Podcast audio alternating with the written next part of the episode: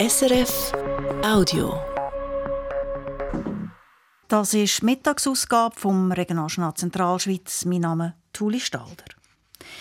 In der Stadt Luzern muss die Umsetzung der Airbnb-Initiative noch eine extra Runde drehen.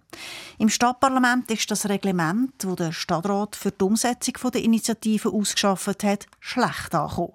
Die Bevölkerung hat vor einem Jahr mit zwei Drittel Mehrheit Ja gesagt dazu, dass ganze Wohnungen für Ferien nur noch höchstens 90 Tage vermietet werden dürfen.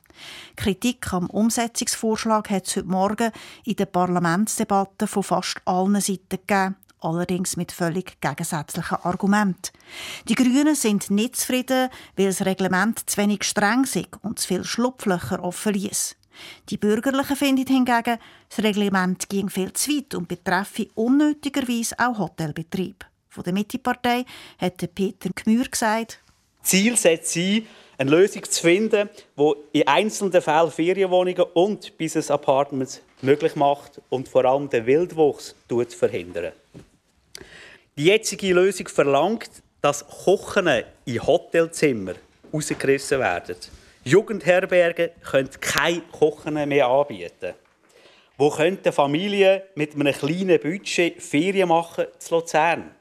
Leider unmöglich. Nur die SP hat sich hinter den Vorschlag der Stadtregierung gestellt und hat sich dagegen gewehrt, dass die zuständige Kommission noch einmal über die Bücher muss gehen und ein neues Reglement muss ausschaffen. Der SP-Grossstadtrat Mario Stübi. Ja, ich bin ernüchtert. Also die SP als Initiantin von dieser Initiative ist die einzige Partei, die zufrieden ist und vorwärts machen will. Ich finde es unglaublich, wie jetzt nach Gutdünken der Volkswille uminterpretiert wird. Jetzt muss also die Baukommission vom Stadtparlament einen neuen Weg aufzeigen, wie die Airbnb-Initiative zu Luzern soll gehandhabt werden Sicher ist heute, dass es mit der Umsetzung länger geht. Ein neuer Vorschlag wird sicher nicht vor nächstes Jahr auf dem Tisch liegen.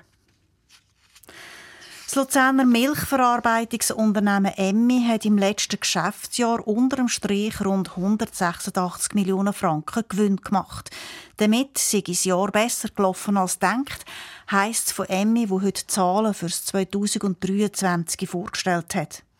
Negativ auf das Ergebnis ausgewirkt hat sich der Verkauf von einem deutschen Tochterunternehmen. Die Molkerei hat Emmi 2016 gekauft da resultiert jetzt ein Verlust von rund 37 Millionen Franken. Das Unternehmen werde sich weiter auf die profitablen Märkte fokussieren, sagt Geschäftsleiterin Ricardi Demarmels. Dazu gehören zum Beispiel Kaffeedrinks und Spezialitätenkäse. Für das hat Emmy vor rund anderthalb Jahren 50 Millionen Franken investiert in eine neue Käsefabrik mit der Käserei Emmen haben wir erlaubt, dass uns nicht nur besser die Nischen zu erschliessen, es schafft Arbeitsplätze in der Region, es ist ein klares Bekenntnis zum Käse, auch zu unserem Heimatstandort Schweiz. Und was uns auch freut, ist, in ein paar Wochen dürfen wir eine neue Besuchergalerie einweihen in Emmen. So können wir auch mit unseren Konsumentinnen Austausch treten und können auch den Käse und die Tradition äh, zelebrieren wie Ricarda de Marmels das Potenzial von neuen Entwicklungen wie etwa veganer Milch oder Käse einschätzt. Ein Gespräch mit ihr hören Sie dann in unserer Abendsendung. Der Urner Kantonalbank ist es im Jahr 2023 gut gelaufen. Heute hat die UKB Zahlen vom letzten Jahr präsentiert und hätte dabei einen Gewinn von über 22 Millionen Franken ausweisen können. Das sind gut 5 Millionen mehr als noch im Jahr 2022 und bedeutet das beste Ergebnis in der Geschichte der Urner Kantonalbank.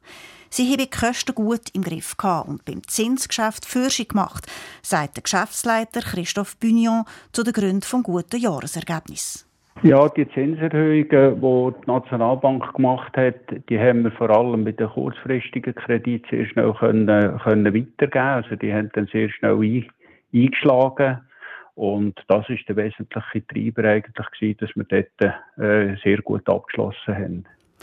Dazu sei es auch bei den Ausleihungen gut gelaufen, also zum Beispiel den Hypotheken. Da haben sie um 57 Millionen zulegen. Vom Rekordergebnis profitiert auch der Kanton Uri.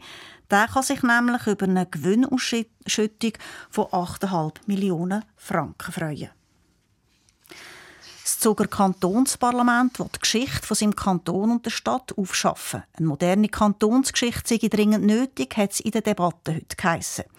Die letzte Zusammenstellung ist aus dem Jahr 1968. Damit ist Zug einer der wenigen Kantone in der Schweiz, wo über keine zeitgemäße Kantonsgeschichte verfügt. Das soll sich darum ändern. Für die Kantonsgeschichte hat man darum dafür fast 7 Millionen Franken gesprochen. Die Schweizer Regierung ist dagegen, dass der Kanton allen 18-Jährigen ein gratis Zeitungsabo schenkt. Verlangt hat das die SP in einem Vorstoß, wo die Regierung jetzt eben ablehnt. Die SP ist der Meinung, man könnte mit so einem Gratis-Abo die Wichtigkeit der lokalen Medien für Demokratie betonen und gleichzeitig auch gerade die lokalen Medien unterstützen. Die Regierung schreibt jetzt in der Antwort auf den Vorstoß, dass es kaum an den Abokosten liege, dass die jungen Leute kein Interesse an Zeitungen haben. Dazu käme, dass das Thema Medien in den Schulen vom Kanton Schweiz behandelt werde und dass so die Schülerinnen und Schüler sensibilisiert auf etablierte Medien werden. So viel für einen Moment aus dem Studio Luzern. Mehr Aktualitäten hören Sie wieder heute Abend im Regionaljournal Zentralschweiz um halb sechs hier auf SRF 1. Das war ein Podcast von SRF.